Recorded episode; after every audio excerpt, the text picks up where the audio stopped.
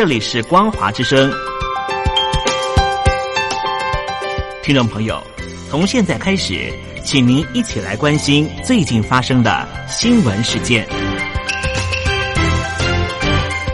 欢迎收听光华随身听。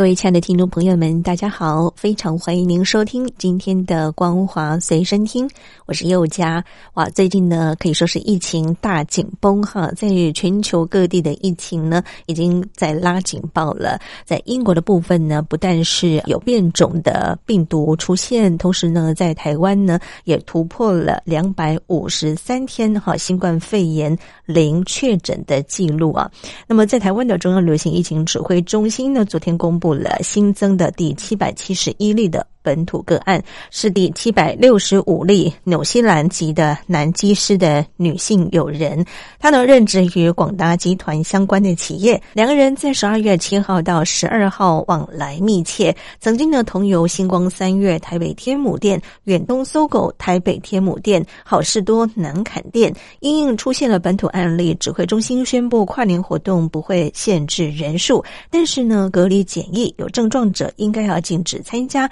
另因为呢，必须要采行十连制、戴口罩、不得饮食等相关的防疫措施。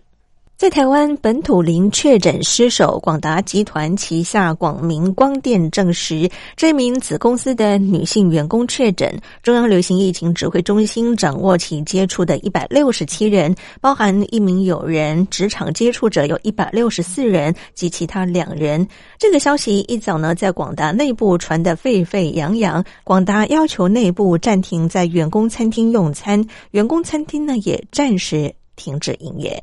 而在昨天所新增的这一起新冠肺炎本土病例，在长荣航空纽西兰籍的男机师密切接触的女性友人，再加上机师的两名同事确诊，已经有三人染疫。这名机师疫调也不配合，昨天呢，桃园市卫生局对他加重开罚三十万元。长荣呢，则是针对于这名机师开会调查，如果是说违规属实的话呢，将会。免职处分。交通部长林佳龙堂也强调，航空公司应该要严加管理从业人员的防疫作为，如果有监管漏洞，将不排除限缩航班。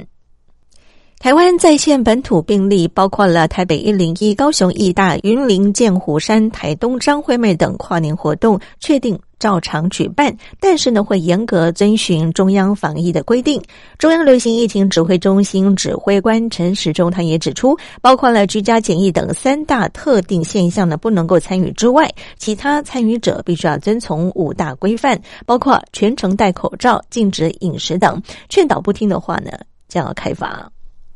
接着，我们再来关心的是，因应英国新冠肺炎疫情相当的严峻，而且呢出现了新变种的新型冠状病毒。中央流行疫情指挥中心呢昨天也表示说，从今天开始呢，英国飞台湾的客运航班数量将要减半。从英国入境者及过去十四天有英国旅游史的人入境之后，一律到集中的检疫所检疫十四天。而直飞英国航班的航空公司的机组员也必须要。居家检疫十四天，指挥中心指挥官陈世忠呢也呼吁，在飞机上面要把口罩戴好戴满。目前呢，集中检疫所可以用的房间约莫有两千四百间。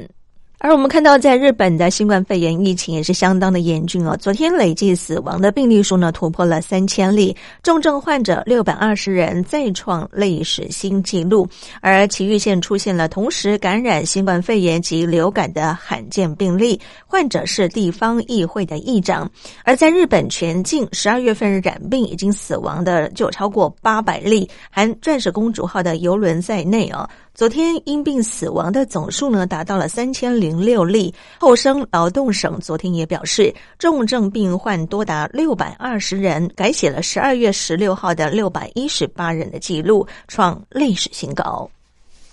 继续，我们来关心的是，面对中共集权迫害加剧，美国呢也寄出了更严厉的制裁。国务卿庞培奥周一呢宣告禁止侵犯人权的中共官员，甚至其家属入境美国，更呼吁北京呢要立即释放一传媒集团的创办人李志英等受政治迫害者。美国商务部则是把港府飞行服务队及中国国企在内的上百间中港与俄国公司。司或政府部门列入军事最终用户的黑名单，未来采购美国商品与技术呢都会受到严格限制。而一传媒集团创办人李志英遭到港府未审先囚，到昨天呢已经是囚禁第二十天。提有禁锢李志英无法无天的二十公尺抗议的布条，昨天呢有港人自发悬挂在九龙的魔鬼山，以行动发出不平之鸣。港人更向李志英送上圣诞卡片与打气的信息，不仅以囚禁、牢窗、傲骨、寒蝉等相关的预赞。更期盼在法院今天就李志英不准保释裁定的上诉审理中，希望李志英能够获得胜诉。而李志英的妻儿与多名的亲友呢，昨天呢也到监所去探亲。有鉴于李志英向香港法院提出的保释上诉，在今天呢将会开庭。在开庭前夕呢，出现力挺李志英的布条，显见港人对于当局的恶行心中自有公平。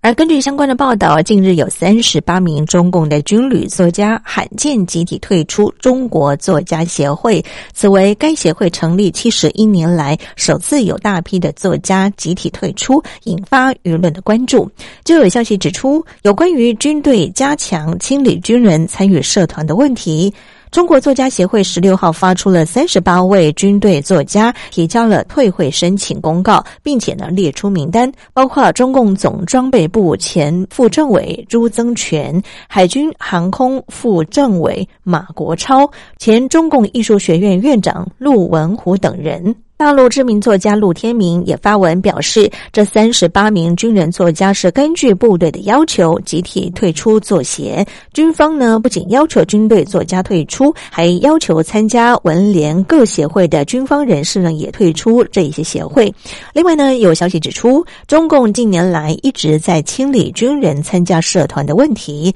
军委要求职务较高的军官必须要退出各类的社团，最多只能够保留一个与职业相关。关的社团。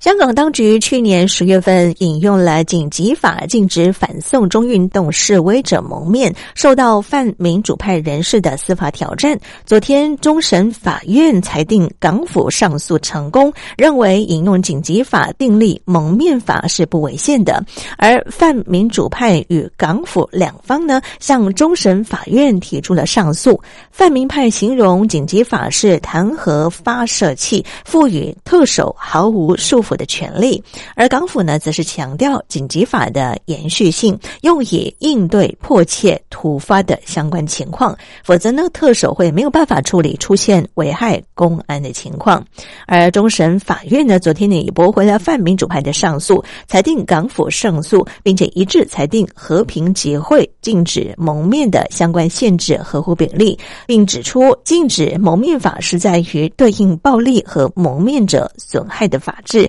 最终，院方判定认为说，和平集会不准蒙面的限制没有违宪，可以继续执行。而继九月份中共全国人大委员启动为期一个多月的珍惜粮食、反对浪费专题的研调之后呢，全国人大常委会二十二号开始呢，连续五天在北京审理八项的法案，其中呢包括反食品浪费法草案。根据这项报道，这个议题呢是为了贯彻落实习近平关于禁止餐饮浪费的批示，并且呢已经回应社会的关切和呼声。会议呢也将会审理海南自由贸易港法的草案、反有组织犯罪法草案等相关重要的领域。另外，我们看到的是广东省，包括了广州在内的多个城市，昨天呢凌晨突然同时停电，连带呢也导致了停水及网络讯息中断。虽然说部分的地区已经恢复了供电，但是浙江省日前大举限电，令外界产生电力不足的联想。而广东凌晨大规模无预警的停电，引发民众强烈的抱怨。以上就是为听众朋友整理的两岸相关新闻，感谢您的收听，祝福您，我们下次见。